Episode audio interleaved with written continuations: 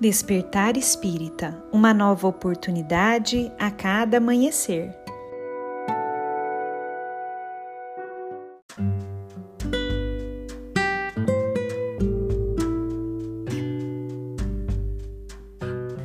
Sejam muito bem-vindos, amigos queridos, para mais um Despertar Espírita.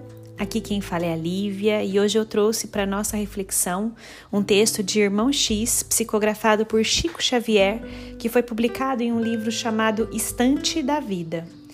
Esse texto se chama O Guia e nele Irmão X nos diz o seguinte: Necessitando melhorar conhecimentos de orientação, acompanhei um dia de serviço do guardião Aurelino Piva, espírito amigo que desempenha a função de guia comum da senhora Sinésia Camerino, dama culta e distinta, domiciliada em elegante setor do mundo paulista.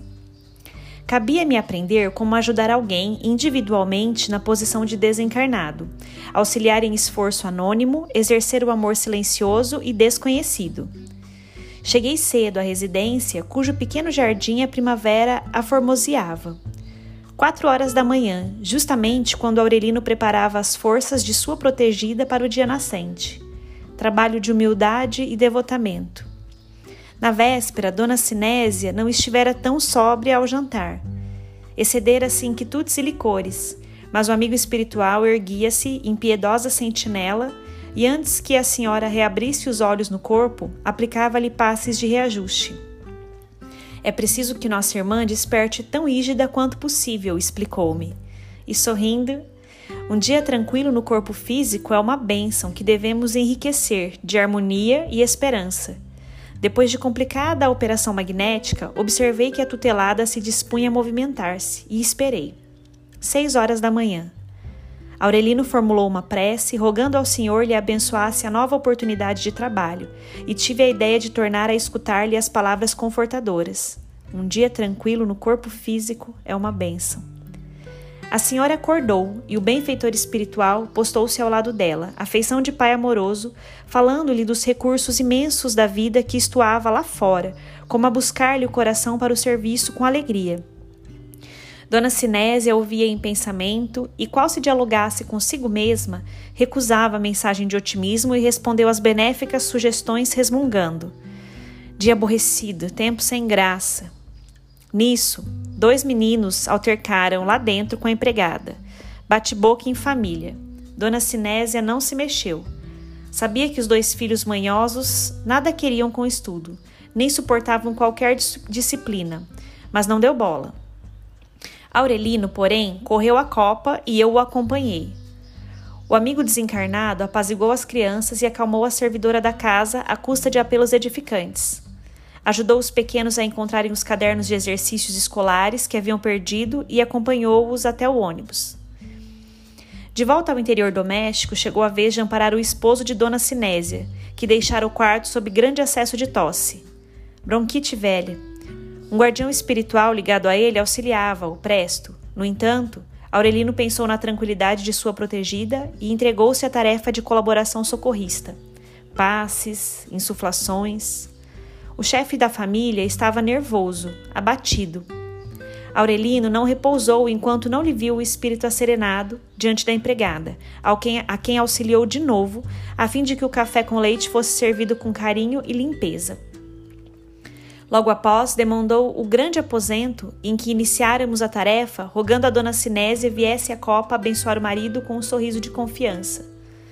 A dama escutou o convite suplicante através da intuição, mas ficou absolutamente parada sob os lençóis e, ouvindo o esposo apigarrear na saída, comentou intimamente: Não vou com asma, estou farta. Sete horas. Aurelino estugou o passo a fim de sustentar o senhor Camerino na travessia da rua. Explicou-me que Dona Sinésia precisava de paz e, em razão disso, devia ajudar-lhe o marido com as melhores possibilidades de que dispunha.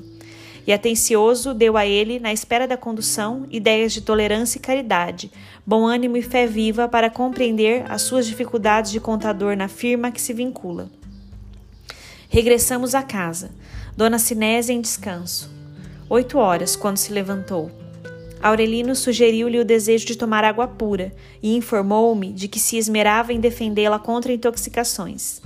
magnetizou o líquido simples, dotando-o de qualidades terapêuticas especiais e continuaram serviços e preocupações. Trabalho de proteção para a dona Sinésia, em múltiplas circunstâncias pequeninas suscetíveis de gerar grandes males. Apoio à empregada de dona Sinésia para que não falhassem minudências na harmonia do lar. Remoção de obstáculos a fim de que contratempos não viessem perturbar a calma de dona Sinésia Socorro incessante às crianças de Dona Sinésia ao retornarem da escola. Cooperação indireta para que Dona Sinésia escolhesse os pratos capazes de lhe assegurarem a necessária euforia orgânica. Inspirações adequadas, de modo que a Dona Sinésia encontrasse boas leituras. Amparo constante ao Senhor Camerino, tanto quanto possível, a fim de que Dona Sinésia não se afligisse. Enfim, Dona Sinésia sem a obrigação de ser agradecida, já que não identificava os benefícios contínuos que recebia, teve um dia admirável, enquanto Aurelino e eu estávamos realmente estafados, não obstante a nossa condição de espírito sem corpo físico. À noite, porém, justamente quando Aurelino se sentou ao meu lado, para dois dedos de prosa, Dona Sinésia, desatenta, feriu o polegar da mão esquerda com a agulha que manejava para enfeitar um vestido. Bastou isso e a senhora desmandou-se aos gritos. Oh, meu Deus, meu Deus, ninguém me ajuda. Vivo sozinha, desamparada. Não há mulher mais infeliz do que eu. Positivamente assombrado, espiei Aurelino, que se mantinha imperturbável, e observei.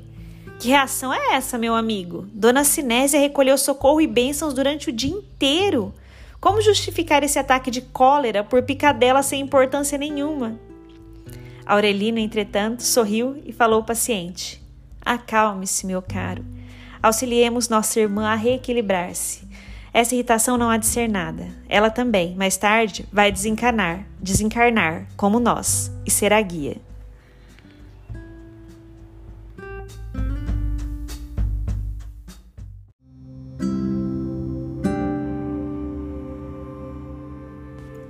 Texto interessantíssimo de Irmão X que nos põe a refletir sobre as questões do nosso dia a dia e o quanto nós somos gratos à nossa vida, ao nosso bem-estar, às situações que nós passamos, muitas vezes sem ter a consciência do quanto somos amparados e auxiliados pelo nosso anjo guardião que nós possamos começar a ter mais consciência dessa ligação sublime que se dá entre nós e esse Espírito amoroso designado a nos cuidar, a nos proteger, a nos intuir. Saibamos respeitar as boas intuições que recebemos e caminharmos por melhorarmos os nossos passos, as nossas ações, os nossos pensamentos, as nossas palavras a cada dia. Que nós possamos não ser mais aquele indivíduo preguiçoso, que dá trabalho, ingrato ao seu anjo guardião, mas sim que nós possamos ser colaboradores ativos, gratos por toda a proteção recebida, por todas as intuições recebidas e também ativos no sentido de praticarmos o bem, melhorando a condição da nossa vida e daqueles que estão ao nosso redor, e dessa forma fortalecendo ainda mais a nossa ligação com esses espíritos superiores, amorosos, de luz que nos envolvem, auxiliando em cada dia de nossa jornada. Um grande abraço a todos e nos encontramos na próxima reflexão.